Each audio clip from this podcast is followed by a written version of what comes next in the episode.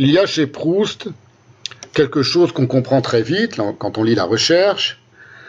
c'est que euh, la, manière dont on envisage les êtres de l'extérieur, quoi que ce soit, que ce soit la, manière dont on envisage leur nom, leur, physique, leur physiologie, leur place dans la société, leur discours, et ce qu'ils sont vraiment, sont complètement euh, dissociés.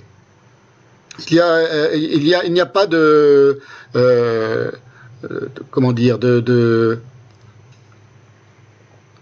il y a un être sous l'être de chacun, et il y a plusieurs êtres, d'ailleurs, sous l'être de chacun, et ce qui, ce qui euh, assure cette,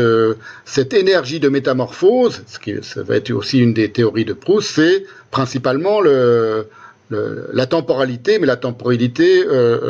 vivante. Euh, la lave de la temporalité vivante qui euh, agit en chacun et qui, euh, qui métamorphose tout et qui surtout